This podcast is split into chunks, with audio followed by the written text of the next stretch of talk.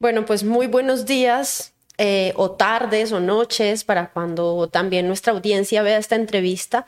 Hoy tengo el placer de estar acá con el doctor Andrés Aguirre Martínez. Doctor, muchísimas gracias por aceptar esta invitación de Vorágine para conocerlo a usted un poco más allá de haber sido el director del Hospital Pablo Tobón Uribe de Medellín. Hoy reconocido como uno de los mejores en Colombia y en América Latina, más allá de haber sido colombiano ejemplar, que tengo entendido que es un premio que le dieron hace poco, más allá de ser el presidente de la Junta de la Asociación Colombiana de Hospitales y Clínicas, más allá de todos esos pergaminos, nosotros aquí queremos charlar con usted para conocerlo un poco más al interior, su vida. Eh, así que gracias por darnos este espacio. Yo quisiera preguntar, para iniciar esta conversación, ¿quién es Andrés Aguirre. gracias Laila, gracias a la vorágine.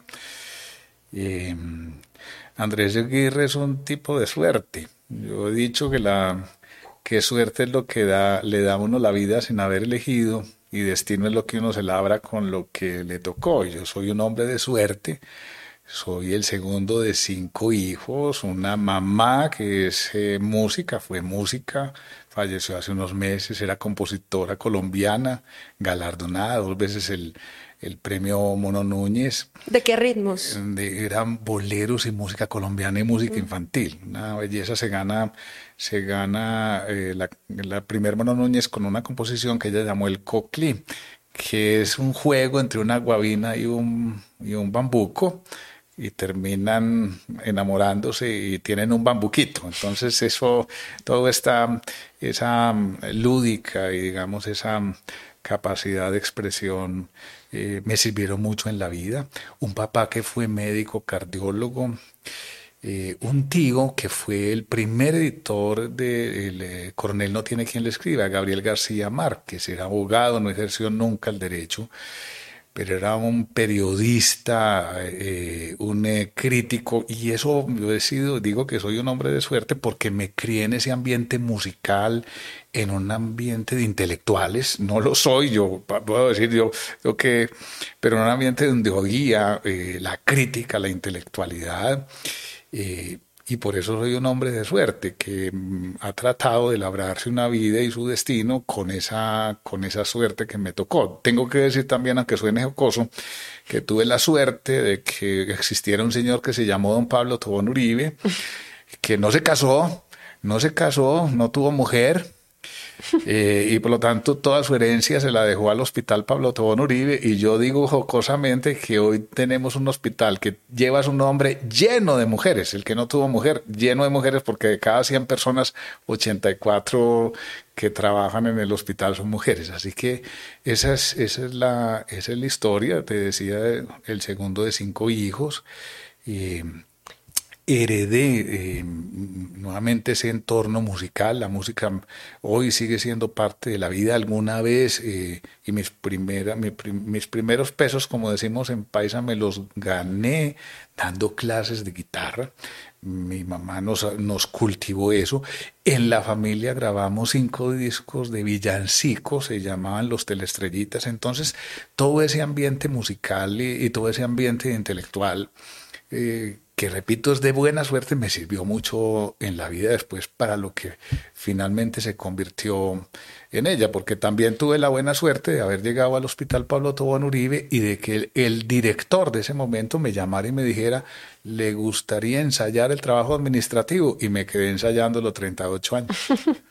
Pero antes de llegar allá, doctor, eh, ¿por qué opta por la medicina? ¿Cómo se convierte en médico? Yo tengo entendido que usted salió muy joven del colegio y que se presentó a varias carreras y muy distintas, arquitectura, ingenierías. pero veo que indagaste muy bien. Realmente eh, terminé prácticamente a los 15 años, uno de los 15 años. Muy joven. Eh, no, no sabe dónde está, tengo que decir, no sabe dónde está parado. Uno no debería graduarse a los 15 años. No debería graduarse. bueno, entré a estudiar demasiado, demasiado joven Eh, tengo que decir, a uno le hacían esos exámenes de aptitud, de aptitud, resulta que, mm, bueno, nuevamente por una cosa que no es elegida, eh, eh, a mí me iba bien en todas las materias, yo era bueno para las matemáticas, era bueno para las humanidades, era bueno para las biológicas, así que, así que no había ninguna, digamos, ningún campo vedado desde ese, desde ese punto. Entonces me presenté como bien indagaste arquitectura, ingeniería mecánica, a ingeniería civil y me presenté a medicina en la Universidad de Antioquia. A todas pasé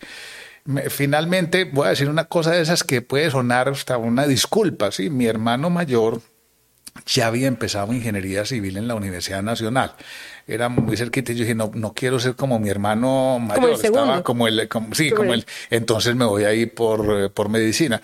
Debo decir que después nunca me arrepentí de, de haber tenido la medicina eh, que me permitió servir a, a la vida a la vida humana, ¿sí? Entonces no me reversaría, pero en ese momento no no sabe, voy a hacer una frase muy rara en filosofía, dice que la filosofía dice que el futuro no es desfuturizable.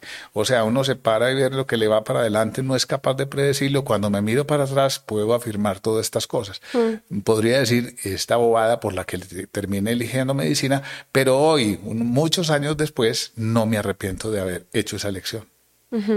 Em, es cierto, por ahí leí también haciendo la tarea, eh, ahora que usted hablaba de la suerte y del destino, no sé si eso se podría considerar suerte, yo creo que sí. Es cierto que usted siendo muy niño, casi un bebé, eh, se salvó de un cuadro de convulsiones incontrolado y que, y que su abuelo incluso le dijo a su mamá, eh, rece por él, mija, porque... De esta no sale. Porque este niño no sale. Laila, nuevamente te felicito, mucha investigación, tenía un poco menos de de dos años. Mi abuelo materno también era un médico, pediatra. Y, mm, tuve unas convulsiones febriles, no en esa época. En esa época. ¿Estamos hablando de qué año? Sí, 1960. O sea, la medicina hace 60 años en muchas cosas estaba en pañales. Yo creo que nos manejaban, no sé cómo. Eh, yo creo que era más brujería y más curandero que, que medicina y mi abuelo, exactamente, mi abuelo materno le dice a mi mamá rece por él porque de esta no, no sale y, y, la vida me dio la oportunidad de estar eh, aquí. Yo creo que siempre me quedaron algunas secuelas de esas convulsiones, pero pude superarlas.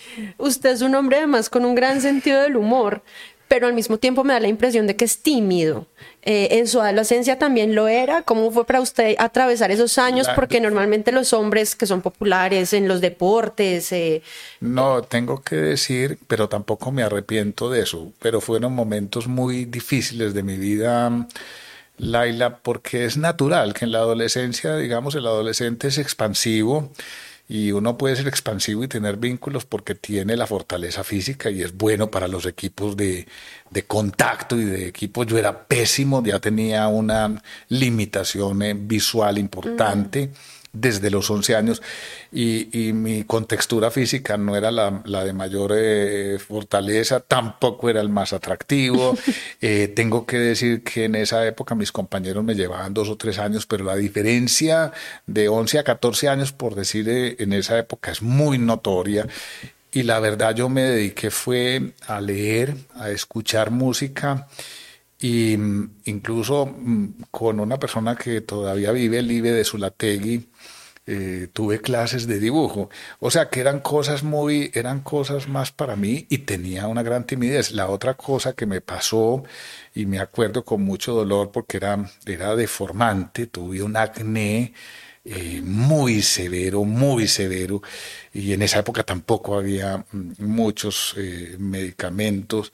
Y eso puede acomplejar mucho. Y entonces eso, eso generaba la, la, natural, pues, digamos, asombro de los demás, por no llamarlo de otra, de otra manera. Así que me dediqué a eso y a estudiar. Entonces, mm, creo que también fui, hoy le hubieran dicho bullying mis compañeros, sí, pero eso lo, lo tomaba uno en esa época como muy natural, como las cosas de la, de la vida, pero fue una época difícil, tengo que decir. Incluso mis primeros años de universidad también fueron difíciles porque pero, precisamente por esa diferencia de edad y porque me gustaba estudiar y bueno, finalmente logré entroncar con mis compañeros y, y hoy los, nos queremos mucho y nos apreciamos mucho, pero no fue fácil, no fue fácil Laila para decir la verdad.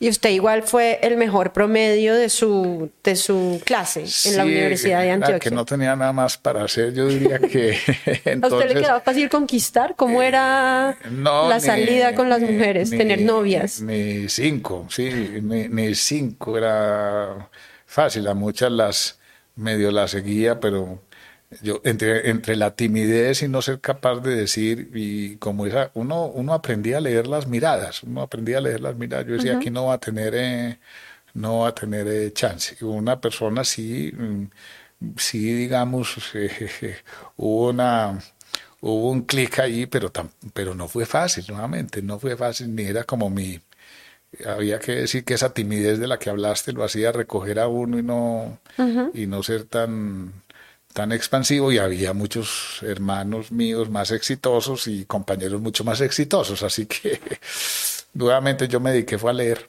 a leer y a oír música. Doctor Aguirre, le voy a pedir que hagamos un ejercicio de memoria que viaje por allá en el tiempo. Tengo entendido que es 1994, pero ya me corregirá, al primer día en que usted, al día en que usted llega al hospital Pablo Tobón Uribe. 84. 9 de abril de 1984. ¿Cómo fue ese día? ¿Usted lo recuerda? Eh, totalmente. Había tenido ya varias entrevistas y mm, me faltaba la, la última entrevista la última entrevista. Yo podría mostrar, lo único que tenía para mostrar era una hoja de vida. Uno, cuando, cuando uno acaba de recién, de recién salir, lo único que muestra son los certificados de estudio y las notas. Uno no tiene ninguna, ninguna experiencia.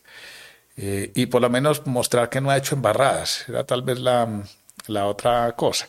Llegué a esa entrevista y ocurrió una cosa sorpresiva también de buena suerte. En ese momento un médico general del hospital tuvo que pedir unas vacaciones urgentes.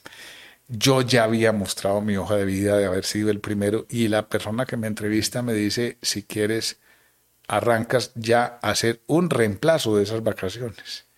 Eh, ¿quieres o no? Y yo dije, pues es que a eso vengo, yo vengo, yo vengo a, a trabajar, así que me pusieron una blusa, una blusa y, y eh, arranqué viendo mis primeros pacientes en la consulta externa, pero era un hospital muy familiar donde uno, la gente era, éramos muy pocos, no éramos más de 200 personas, así que era una familia y se hablaba de la familia Hospital Pablo Tobón Uribe. Algunos me habían conocido porque yo había rotado como interno en mi último año de medicina, todavía se acordaban de mí. Entonces fue un momento muy bonito, muy, muy bonito, muy sorpresivo, muy sorpresivo, inesperado. Y, y después eh, surgió la vacante y desde el 9 de abril de 1984 hasta el 30 de septiembre de 2022, sin ninguna solución de continuidad, estuve, estuve en el Hospital Pablo Toboluri. Sin interrupciones. Absolutamente ninguna. Ninguna. Eh, ¿Por qué no nos cuenta, es decir, sin falsa modestia también, doctor, cómo era el Hospital Pablo Tobón Uribe en el 84, antes de la Ley 100, antes del sistema de salud, incluso como lo conocemos hoy, ¿Y cómo es hoy? ¿Cómo es el Hospital Pablo Tono Uribe que usted, que usted dejó como director después de 22 años? ¿Cómo ha cambiado ese hospital? ¿Cómo cambió a lo largo del tiempo? Bueno, pero siempre tengo que hacer la advertencia que lo dije hasta el último día que estuve en el hospital y haciendo la metáfora de que el, director brilla por su orquesta. O sea, yo, yo voy a hacer una historia porque realmente el hospital se transformó, pero es una transformación que es la historia de, de todos los seres humanos. Yo, ha sido una metáfora de que todos los seres tenemos una biología, pero por sobre todo tenemos una biografía, los seres humanos. O sea, escribimos el grafos, escribimos con la, con la biología y que la historia del hospital era la historia personal de cada una de las personas que estuvieron ahí. Así que cuando yo llegué era un hospital muy pequeño, no tenía más de 70 camas, no era un hospital del nivel de complejidad que hoy era, o sea, se hacían llamemos una medicina buena, siempre una medicina buena, pero no una medicina de altísima complejidad, no, no, era, no era todavía la capacidad del hospital. Sí hubo desde el primer momento una gran sensibilidad, había una filosofía humanística desde ese mm, principio sin muchas herramientas, llamemos después el hospital empieza a buscar estándares ¿sí? certificables como las normas ISO, eh, los premios de calidad, pero había una intención, había una intencionalidad. Eh, y el hospital hoy, pues eh, de las 70 camas, cuando yo lo dejé tenía 550 camas. No es un hospital de mediana complejidad, es un hospital de altísimo nivel de complejidad. Eh, de esas 200 personas ya éramos 3.000 personas. El edificio inicial del hospital no estaba completo, todo funcionando. Las áreas por dentro eran de obra gris. Eh, hoy el hospital tiene más de 110 mil metros cuadrados en, en, servicio de urgencias y está acreditado nacional e internacionalmente. ¿sí? Y, una, digamos que, que, toda esa intencionalidad de ser un, un muy buen hospital se logró y, se, logró crear una cultura de mejoramiento y de excelencia. Pero tengo que decir, la siempre es una historia, es una historia. Uno nunca llega donde llega de la noche a la mañana y, uno llega muy ayudado y muy, eh, tal vez lo que yo dije, tengo que decir, era poner unos énfasis. Eh, eh, como, como director, digamos que fue lo que, lo que sirvió para un proceso de transformación, que no es mío, es de, es de, de todos. Pero había tres elementos. Yo, a mí me gusta mucho el significado de las palabras Laila, y, y eso también me ayudó mucho. Entonces, pensar viene del latín pesare, que es sopesar o sea, poner en una balanza. Y, los énfasis, lo que uno hace que termine sopesando, terminan influyendo en la forma como avanzamos en la vida. Y había tres cosas, eh, tres cosas que para mí eran siempre esos criterios que pesaban, pesaban y sopesaban en la decisión del hospital. Y los tres importaban. El primero era el, el rigor científico y el rigor del pensamiento. Yo siempre he dicho que el hospital no podía ser ni de culebreros, ¿sí? ni de caprichosos.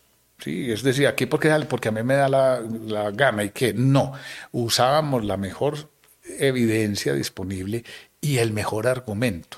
Eso se lo aprendí incluso leyendo a Séneca, uno de los libros más lindos que he leído, que se llama Cartas a Lucilio de, de Séneca, este filósofo español. Y, y, Séneca le decía a su alumno Lucilio, Séneca, las opiniones no son para expresarlas, son fundamentalmente para sopesarlas. O sea, decime por qué opinas lo que opinas. Y eso fue siempre un, un elemento rector del hospital. Lo segundo, la persona humana y tengo que hacer una, un paréntesis ahí, no la vocación de servicio. Resultaba tiránico, piensa Laila, de cada 100 personas te decías 84 son mujeres. Decirle, por ejemplo, una pandemia a una mamá que tenía sus hijos sin quien los conectara, ¿usted para qué, para qué eligió ser enfermera? Eh, ¿Para qué es la vocación de servicio? Y desconocer esa realidad era tiránico. En cambio, el, centrarse en la persona, el entender sus circunstancias y tratar de ir allá y, y hacer crecer a esa persona, entendiendo sus circunstancias, yo siempre dije, la única manera de servir más y mejor es siendo más y mejores personas. Y ese fue el segundo criterio el segundo criterio. Y el tercero es que el hospital debía ser un agente de transformación social. Lo, lo expreso de esta manera. Una institución puede resolver sus problemas solo para adentro y, y el afuera le importa solo en la medida en que le afecta o influye sus problemas de adentro. Pero una institución que es una fundación no podía pensar así teníamos que pensar muy distinto cómo influimos para tener un mejor sector salud, cómo influimos para tener una mejor eh, sociedad en la medida de nuestras posibilidades. Y eso fueron unos criterios rectores, siempre con un criterio transversal, eh, siendo sostenibles, o sea, haciendo uso eficiente de los, de los, de los recursos.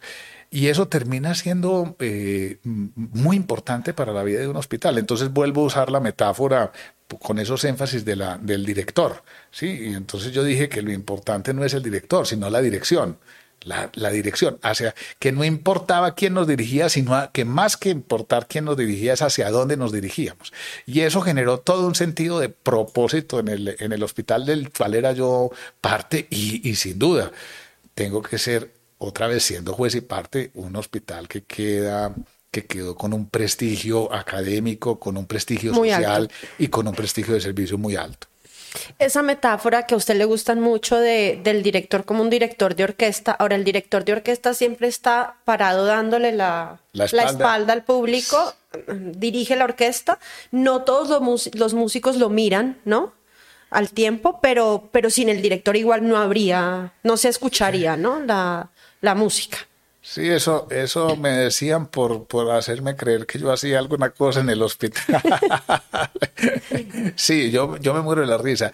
Yo diría que lo que hace brillar a una institución es el grupo humano que está de cara, de cara al público. ¿sí? Eh, yo, yo dije también algo, Laila, y, y en eso me tengo que ratificar, que yo no le podía robar a la gente lo que era de la gente. Si el hospital brillaba era porque la gente lo hacía, lo hacía brillar. Y claro, yo era uno más, yo era uno más haciendo los, haciendo los énfasis, pero teniendo muy claro eh, esa frasecita nuevamente que yo tengo que repetir, el director brilla por su orquesta. Entonces yo soy un agradecido y un reconocido de esas 3.000 personas que me pusieron a mí a, a brillar eh, y que dieron lo mejor de sí.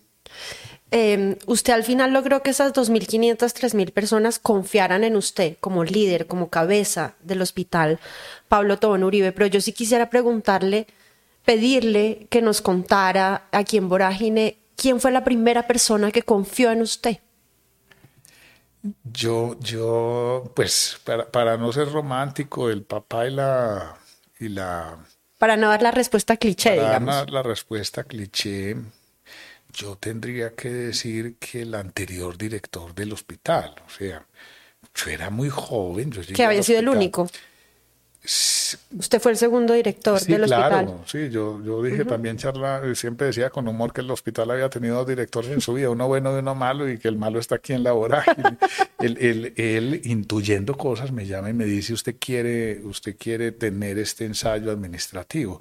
Ese es un acto de confianza enorme, porque yo incluso le dije, pues que yo no, yo, yo soy médico, yo no soy Administrativo. administrador. Y me dijo, no venga, yo que le, le ayudamos, aquí aprende, aquí aprende a mi lado. Eso es un acto de profunda, de profunda confianza. ¿Usted cuántos años tenía? 26 años. Entonces después yo siempre dije en el hospital que había que confiar en la juventud. Eh, porque, porque alguien también confió en mí cuando yo era muy joven. Entonces, ese cuento de que la juventud de hoy yo nunca lo quise aceptar. Eh, hace unos tres o cuatro años, incluso adrede, antes de que empezara, sin saber que iba a empezar la pandemia, quise hacerle un homenaje a la juventud del hospital. Quise, quise aplaudir a los mejores jóvenes del hospital, a los que hacían, a los que hacían brillar en, en medio de su juventud. Y eso fue para mí ese gesto, me dejó marcado en mi vida y hizo que siempre le tuviera una, un gran respeto y un gran cariño a los jóvenes.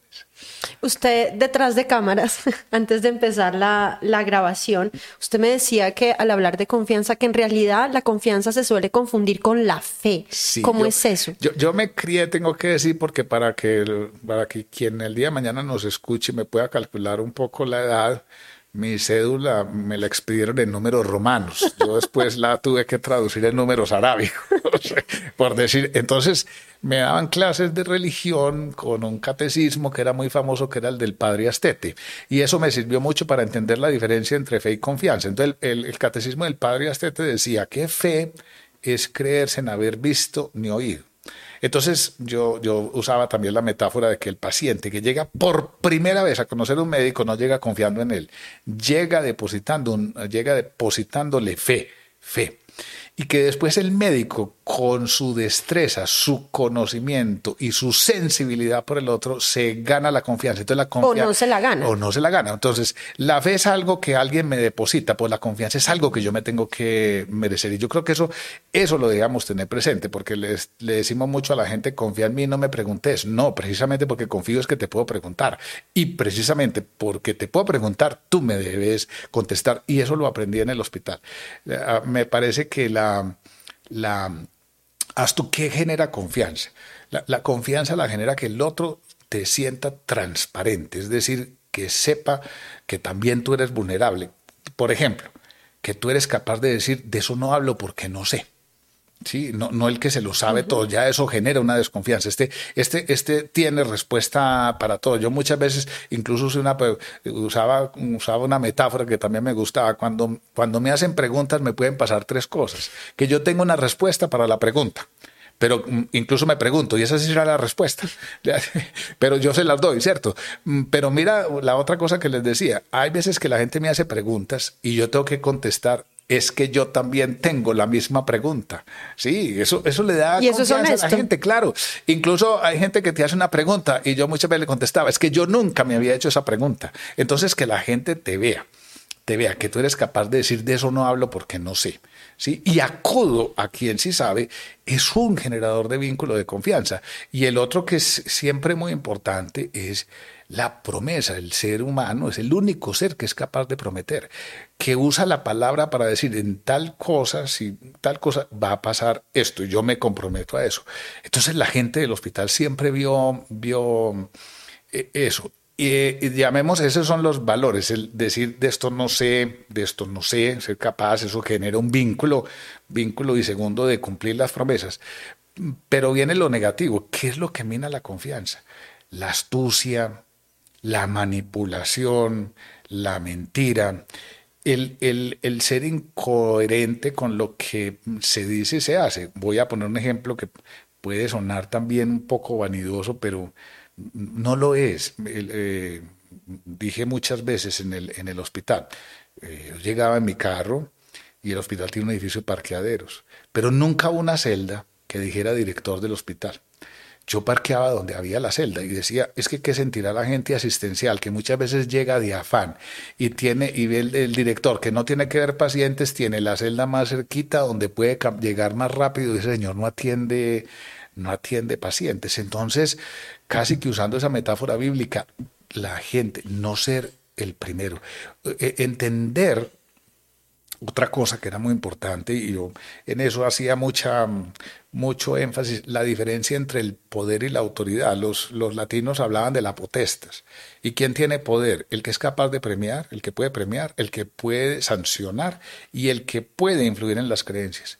Y por eso el poder es tan peligroso, porque imagínate, Laila, uno sancionando al que no se merece, premiando por rosca y adulación y haciendo creer lo que no se debe creer. Eh, el poder por eso es peligroso. Entonces yo siempre, y esto fue estudiando y leyendo, aprendí que la autoridad viene del latín, una palabra latina rara, auyere, que significa crecer. Eh, cuando uno, otra vez volvemos a la confianza, eh, logra depositar en el otro, yo creo en ti, creo en ti, por, en tus capacidades. Y no me importa decir yo no sé, tú eres el que sabe, eso genera una... Y además después el reconocimiento, tú lo hablaste, después a, aplaudir, no robársele, eso genera una, un, vínculo de confianza enorme. El no ser, como diríamos en países langurriosos, ¿cierto? el llevar los aplausos, también muchas veces usé esta expresión, que cuando el hospital acertaba, acertábamos todos y cuando el hospital se equivocaba, el responsable era yo, que yo me tenía que revisar qué estábamos haciendo. Y eso, toda esa cosa repetida y hecha y, digamos, vuelta, vuelta en acción. Termino porque la respuesta se me volvió muy larga, pero por ejemplo en pandemia. Decía, pero ¿cómo no voy a ir yo al hospital? ¿Cómo, ¿Cómo un director de hospital, donde la gente está en primera línea, se conecta virtualmente, le dice a la gente, tranquilos, ustedes están muy protegidos, tienen los elementos de protección personal? ¿Qué sentía la gente? ¿Qué hubiera sentido la gente? Este señor gracioso, sí, eh, diciéndonos que estamos protegidos, pero él ni siquiera viene aquí. Entonces, el estar allá, el haber estado allá, el, el mostrarle a la gente que yo usaba la mascarilla, el distanciamiento, pero que estaba con ellos, ¿sí? asumiendo los riesgos, vacunándome de último, no siendo el, primero a pesar de mi, edad, diciéndoles, muchas veces la gente me paraba en, lo, en el vestíbulo caminando, doctor, vacúnese, no, ustedes primero. Cuando cuando la gente que está en la atención esté todo vacunado, yo con mucho gusto pondré mi, mi hombro. Mientras tanto, me protejo como se está protegiendo la mayoría de los colombianos que no tienen vacuna. La mascarilla, el distanciamiento y el lavado de manos. Todas esas cosas, esas, aparentes pequeñas cosas, terminan generando un ambiente de, de confianza, de decir, este, este no es un aprovechado. ¿sí? Este no, sino, este por el contrario, es de confiar porque lo que dice y hace mm, realmente es, es, es coherente con esos valores y principios que dice defender. Doctor Aguirre, eh, ¿cuál es su mejor error? El mejor error que usted ha cometido en la vida. Yo creo que cometí, cometí tantos, cometí tantos errores.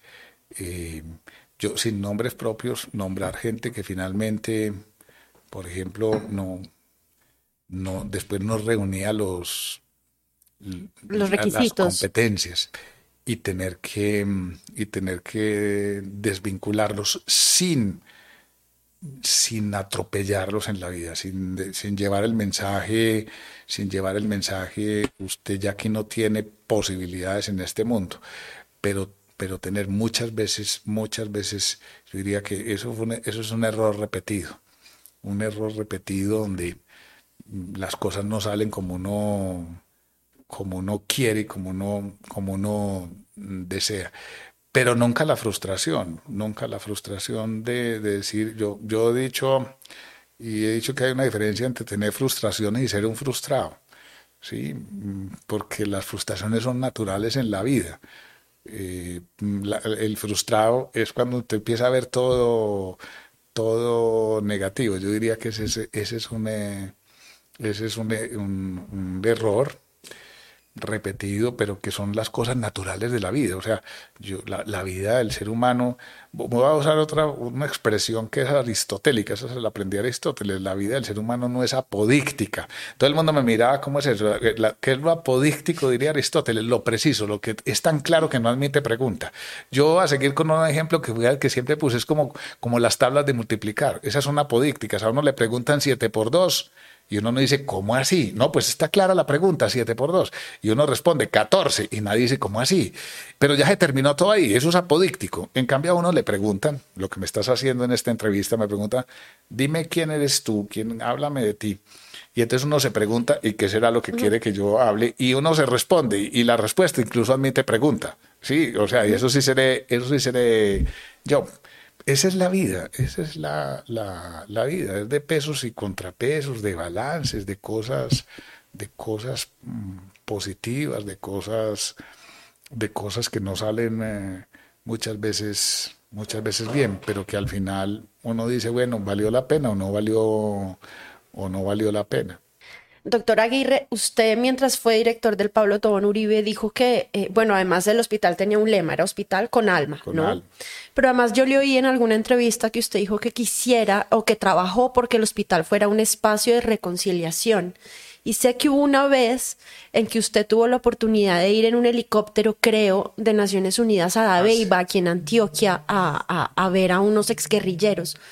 ¿Cómo fue esa eh, qué fue lo que ocurrió en esa situación y por qué dice que tal vez sirvió para, para que el hospital fuera ese espacio de reconciliación.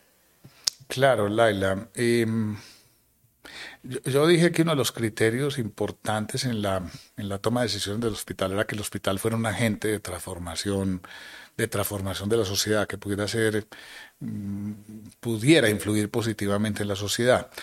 Eh, conocía en su momento, por alguna circunstancia de la vida, a Luis Fernando Suárez, que fue gobernador encargado de Antioquia, era el secretario de Seguridad. Y en alguna conversación con él, y no, y no recuerdo exactamente, pero hablamos de esta hablamos de cómo la sociedad debía contribuir a la paz. Y yo dije, no, es que si el hospital puede estar en alguna circunstancia ahí, ahí estoy. Y un día me llama y me dice, pues mire, usted me dijo esto, aquí le tengo una invitación concreta, pero usted verá si lo hace o no. Y es ir a, a Dabeiba, a un espacio de a una ETSR, un espacio de esos de, reconciliación, se tiene que montar en un helicóptero la ONU, le mandamos un disclaimer Sí, una, un, digamos una hoja donde uno evita, eh, le dice a Los la absuelve ONU de responsabilidades. de responsabilidad, que yo decía hasta charlando que eso era más o menos, si me pegan 10 tiros, le quedaron faltando otros 10 y el helicóptero de cae, pues para qué se subió, si no lo podemos volver a traer acá, pues para qué se fue. Pues yo dije, valía la pena, valía la pena. eh, hacerlo, además como un símbolo para, para, el hospital. Presidente de la Junta se mandó las manos a la cabeza, ¿cómo vas a hacer eso? No, yo, yo voy, pero es que hay gente que está ahí, ahí, ahí está Luis Fernando Suárez. Fue una cosa muy bonita, Laila, porque yo decía incluso que era darle la mano a quienes en su mano portaron un arma, que les daba poder, poder, y ahora daban la mano sin esa arma. O sea, eso sí que era un acto de, de confianza y vulnerabilidad, no estoy armado. Eh, y fue muy bonito. Eh, cuando yo salí eh, del hospital teníamos ya un programa dentro de un marco de una política que se llama Salud para la Paz. Y eso fue muy sonado en el hospital. Si el director fue capaz de montarse en el helicóptero, ir a hablar con gente que está apostándole a la paz del, del país y poder aportar a eso, pues entonces yo, voy a decirlo así, porque siempre lo voy a decir de esta otra manera. Siempre dije que dirigir el hospital era no crear una cultura de mercaderes, del negocio de la, de la salud. Claro que necesitamos los recursos, pero fundamentalmente era mantener un, propósito un propósito trascendente. Yo, yo, hago aquí un paréntesis porque muchas de estas cosas que son muy tensionantes, uno tiene, yo decía que uno necesita puntos de apoyo y solidez, que no me, entonces la lectura, la música, mi esposa, mi hijo fueron, Manuela, que es una perrita, eran los sitios donde yo, y toda esa historia familiar, los sitios donde yo me podía sentir la firmeza en medio de tanta incertidumbre, ¿sí? El, el, poder el poder encontrar esos espacios firmes. Es que hoy no hay firme, ya no es firme ni el firmamento, pero, pero yo sí tenía firmeza poder llegar a una casa y encontrar a una esposa, encontrar a, un hijo, tener la, la, la, familia y también, debo decir, la firmeza de ver la actitud de la gente del hospital, dando lo mejor de sí. Entonces yo también dije muchas veces, yo estoy recibiendo un montón de cosas, yo no puedo ser inferior a esos privilegios, a esa suerte que me ha dado la, la vida. Y fue realmente, para volver a los helicópteros, fue muy una experiencia que para mí es de las más lindas de la, de la vida. Ellos mismos, yo les hablé, tengo todavía un video hablándoles a ellos, ellos mismos decían, es increíble que un director de un hospital como el Pablo Tobón esté aquí esté aquí con nosotros, porque claro, la figura del, del Señor que está en su privilegio, encerrado en su oficina, sí, eh, pasándola, pasándola sabroso y, y, poder ir allá fue muy bonito, Laila. Sin duda una de las cosas más lindas que me ha pasado en la vida. Eh, a lo largo de la entrevista, varios momentos usted me ha hablado o, o nos ha dado muchos indicios de que lee mucho. ¿Qué libro tiene en estos momentos en la mesa de noche? ¿O qué libros? Si es que lee varios al tiempo. Sí, tengo, tengo uno que se llama, que es dramático, que se llama La Jauría, de Emilio Solá. Es en, la Francia del siglo XVIII y es eh, toda esa sociedad descompuesta del dinero, de la fiesta, del, eh, truco tremendo, tremendo, tremendo. Pero eso me enseña muchísimo, ¿cierto? Porque son las fragilidades del, eh, del eh, ser humano. Pero siempre hay un libro de filosofía, siempre hay un libro de filosofía. Yo le mezclo, me gusta mucho la literatura clásica, tengo que decir eso. O sea, yo le aprendí a este tío del que te mencioné que, que eso es igual, y pues él no usaba la metáfora, pues yo la uso, es igual que la alimentación. Uno resuelve qué lee y qué no lee y yo leo para divertirme, pero también para aprender. ¿sí? Entonces, eh, todo lo que sea esos, esos escritores que han dejado huella, pero que muestran además la vida humana que no es apodíctica, nuevamente que, el ser humano enfrenta un montón de cosas, me divierten y me, ayudan a decir, hombre, no puedo ser cuadriculado. Yo, hago otro paréntesis, muchas veces usé la frase de que en un mundo redondo no se puede ser cuadriculado y, y, eso me ayudaba también mucho. Pero hay un libro, hay libros siempre de filosofía, siempre hay un libro de filosofía. acabo de terminar uno de un filósofo español que me gusta mucho que se llama eh, Melich, de apellido Melich, Jean Carles Melich. Eh, tiene un libro bellísimo, es un libro de texto que se llama La ética, la compasión. Y hablemos cómo, cómo precisamente él dice además una cosa muy bonita, que, que precisamente somos éticos porque no sabemos cómo comportarnos. O sea, no, no tenemos todas las respuestas a las, a las preguntas y hay que encontrarlas en la sensibilidad. Acabo de leer uno bellísimo del que se llama La experiencia de la pérdida.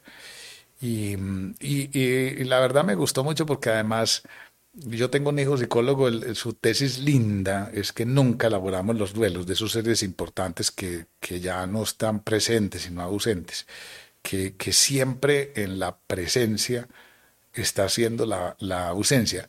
Aprendemos y nos toca no olvidar, sino tener que vivir con esa ausencia. Él dice, en toda presencia hay ausencias que además tiene que conectar con la sensibilidad del ser humano, de no pedirle a la gente, yo voy a hacer más extenso, el voluntarismo, no, dale que tú puedes, dale que tú puedes, eso es que te falta fuerza de voluntad. Eh, leer todas esas cosas, toda esta novela le enseña a uno que somos más frágiles de lo que pensamos. Y me, siempre me molestaban palabras eh, que nunca quise usar, por ejemplo, en la pandemia, como reinvéntate o ser resiliente. Y usted usé esta expresión, imagínate decirle a una persona de 83 años que su hijo de 52, es una metáfora, falleció por COVID, era el que lo sostenía, y decirle a una persona de 83 años, reinvéntate, ser resiliente. Eso atropella al, eh, al ser humano.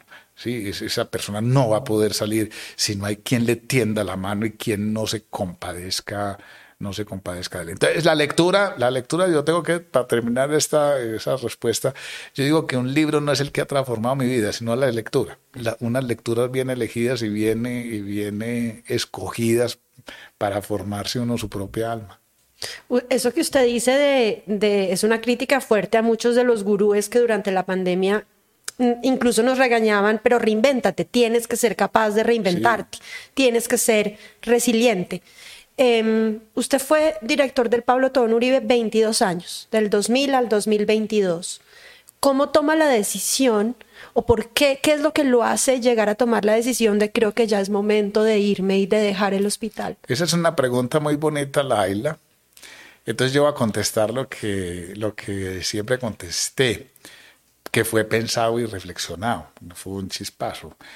lo primero es que era una decisión trágica y volvemos a la... Y es trágica porque todo estaba bien, o sea, la gente me decía, pero ¿por qué te vas a ir si el hospital brilla, no está en una crisis, si la gente te quiere, si todavía estás, bueno, le dicen a uno lúcido, o sea, poder dar, y por eso es una decisión trágica. Yo dije, pues precisamente me voy por eso, porque aquí va lo segundo, fecha viene del latín facto, o sea que en la fecha están los factos, o sea, los hechos. Y la vida le puede imponer a uno los hechos. Digo, narraba, de pronto un día estoy en la oficina, me da un infarto, ¿y qué va a decir la gente? Mira, se murió en la oficina. Entonces yo dije, hay, hechos que a uno le impone la vida. Y hay cosas en la vida que usted tiene que imponer el hecho. Así no tenga una, nuevamente, una límite que le diga, me debo ir porque no quiero que la vida me lleve a donde no me debe, a donde no me quiero dejar llevar. Entonces es mejor que lo lamenten a uno y le digan por qué te fuiste y no que por qué no te has no te has eh, ido. Entonces, esto, eh, insisto, es una decisión trágica, porque si a mí me preguntan, ¿hubo algún hecho? No, es simplemente poner, decir, hasta aquí llego, me tengo que poner la fecha, ¿sí? El hospital tenía una claridad, más contesté siempre, yo sabía en qué momento no irme. Si el hospital estuviera en una crisis o en medio de la pandemia, yo sabía que ese no era el momento. Hubiera sido funesto el mensaje para la gente del hospital en medio de la pandemia, decir yo me, me voy, ahí los dejo, o en una situación difícil del, del hospital. Así que todo estaba bien, siempre habrá retos. Y dije, este es el, este precisamente es el momento. Así me duela y me dé nostalgia. Las decisiones más importantes de la vida duelen. Duelen. Toda elección es una renuncia. Una renuncia. Entonces yo, sí, dije, yo culmino mi vida laboral y renuncio a esta institución que es linda, que me ha hecho, que me ha hecho brillar, y, pero debo, debo tomarla. Tengo un par de preguntitas más antes de que terminemos, eh, muy concretas. ¿A usted alguna vez con esta carrera exitosa que hizo dirigiendo el Hospital Pablo Tobón Uribe, nunca lo tentaron de la política para que se metiera en las lides de la política? No, Laila, sí me, sí me tentaron, pero yo diría que pobres tentaciones... pobres tentaciones, y tengo que decir alguna vez con Alejandro Gaviria para que fuera su, su viceministro de, de salud. Em, pero una cosa, una cosa, es que el, hospital, por ser una fundación, era de, lo público, o sea, era una entidad privada, pero manejando un asunto un asunto público. Entonces siempre, yo siempre me sentí que estaba haciendo una labor pública, no dentro de la, no dentro de la actual eh, política. Y tengo que decir, debo decir, mm, claro que esto, esto se puede ir en mi contra y, es cierto, mm, porque la política hoy está muy mal ejercida. Yo tengo que decir, la, la política para Aristóteles, que es el primero tratado, dice que la, la ciudad, la, la, la polis, que era la ciudad, era el sitio donde se perfeccionaba el ser humano. Era, era muy bonito, ¿cierto? O sea, que es la polis, el sitio donde yo puedo encontrar mi perfección. Eh, yo creo que Aristóteles levanta hoy y, ve, cierto, porque la política hoy es el ejercicio como de la imperfección, de buscar, de buscar todo lo más imperfecto y, del, eh, del poder. De hecho, para Aristóteles lo público era lo que era de todos y lo privado era una carencia. Para el griego lo privado era la carencia el que no tenía que, entonces el que tenía que dedicarse a lo privado era porque tenía un montón de carencias. Solo se podía dedicar a lo público el que ya no tenía carencias, carencias y tenía su vida resuelta. Y entonces no me, no, tengo que decir que no, no me... Alejandro Gaviria, siendo ministro de Salud, no logró convencerlo. No logró convencerme, no logró convencerme. Eh, la historia ya, la historia y ahora he tenido por ahí unas señales que para que me para que mm, varias personas me han buscado con, con esta situación de, de, Medellín, pero yo, yo tengo que decir que yo, uno puede aportar y contribuir a lo público desde, desde esta vida, entre comillas, privada, ¿cierto? Y he estado haciendo eso, o sea, cuando me, me piden opinión, doy opinión. Eh, en mis redes sociales utilizo la opinión para poner a la gente a pensar pero, pero la política codazos, pues, y, y yo tengo que decir, con todas estas cosas que veo, es, es terrible. Es la antipolítica, yo diría, es la antipolítica. Hay un, yo vi un video en redes sociales, usted es muy activo en Twitter, y yo vi un video en redes sociales del día en que usted se despide del hospital y le hacen como un corredor varios de los trabajadores del hospital. Detrás suyo viene un saxofonista, lo están aplaudiendo, y el saxofonista está tocando Las Simples Cosas, esta canción bellísima que cantaron Mercedes Sosa, eh, Chabela Vargas. Y yo le quería preguntar para usted cuáles son las cosas simples de la vida que usted más valora. No, debo decir los viernes. Voy a, a irme una cosa. El día viernes. El día viernes a las cinco y media de la tarde con mi esposa María Isabel y con Manuela, yo me, nos sentamos a ver el atardecer, a oír música, a conversar. Y normalmente hay una pequeña copa de, vino y es fluir en ese presencia, en, esa presencia, ¿sí? El, el, agradecer la salud, el agradecer la vida, el agradecer sin grandes pretensiones. Yo diría que es que precisamente lo que lo matan a uno son eh, las grandes pretensiones, el, no vivir ese momento que ya la vida me permite hacer eso. Eso para mí son las pequeñas cosas, la, la, alegría de poder estar con los seres que uno quiere. ¿sí? Y, disfrutar el asombro y la estética de un atardecer y, y, el asombro de la música. Para mí la música nuevamente es una cosa que me, que me eleva el, el espíritu. Entonces, esas son las pequeñas cosas. Que bien hubiera podido ser músico, pero menos mal resultó siendo médico. Em, de hecho, ahora que usted está, creo que la palabra correcta no es retirado, pero con más tiempo en la vida, ahora sí puede trotar tranquilo. ¿Cuántos kilómetros trota al día, doctor Aguirre? La, toda la vida he tenido una disciplina. Yo, arranqué a trotar precisamente porque, como, eh, como hablábamos, no eran mis deportes de contacto, le decía al profesor de educación física, entonces déjeme, déjeme mover. Y así yo diría que no fue que aprendí, sino que me tocó, me tocó aprender a trotar. Después eso se convirtió en una disciplina de mi vida y normalmente troto entre 15 y 16 kilómetros eh, diarios durante seis días, a veces hasta el 7 con un poco, más de 100 kilómetros a la semana. A las 4 y 10 de la mañana estaba levantado mientras estaba en el vinculado en el hospital porque esa porque decía después no después no va a tener tiempo para para trotar y eso me sirvió muchísimo. Yo decía que trotando, que cuando trotaba podía, uno hacía tres cosas. Primero, respirar para no ahogarse. Segundo, mover las piernas porque si no, no estaba trotando. Y tercero, pensarse, pensarse. Y muchas de las cosas y de las, digamos, de esas, de esas tareas directivas surgían en medio de esas, de esas trotadas. Decía, esto, esto, hay que, esto hay que hacerlo, esto debemos orientar el hospital. Así que esa ha sido parte de mi disciplina y, y ahora en esta culminación de mi tarea sí que es cierto que necesito una la vida activa. Yo no quisiera verme en una cama viendo televisión, pues yo, es una metáfora horrible, ¿sí? tirado en una cama, viendo televisión y comiendo crispetas. No, yo no me veo en la vida así, ¿cierto? Sino teniendo una vida activa, intelectual, musical, familiar y contribuyendo desde este otro ámbito para, para que quien lo necesite a uno y le pueda aportar, pueda ayudar a uno a hacer reflexiones profundamente humanas. Doctor Aguirre, ya para terminar, ¿usted ha pensado qué le gustaría que, que dijera su epitafio? ¿O no lo ha pensado? Yo, yo, yo, yo diría, si me lo ponen, que gracias por, por ayudar a ser más humanos. Gracias por ayudarnos a ser más humanos. esa ha sido siempre una, una obsesión y el, el, el tratar de ponernos a, a, pensar cómo volver a ser sensibles, cómo realmente sentirnos vinculados. tal vez eso fue lo que yo hice en, en la vida. Yo decía que, eh, que, las, que éramos muy buenos para manejar las cosas y muy malos para manejar las personas. Y descubrir, y descubrir todo lo profundamente humanos que, que hay ahí. Yo diría que esa sería, ojalá me, ojalá me hubiera gustado, me gustaría una epitafio. Gracias por ayudarnos a ser más humanos.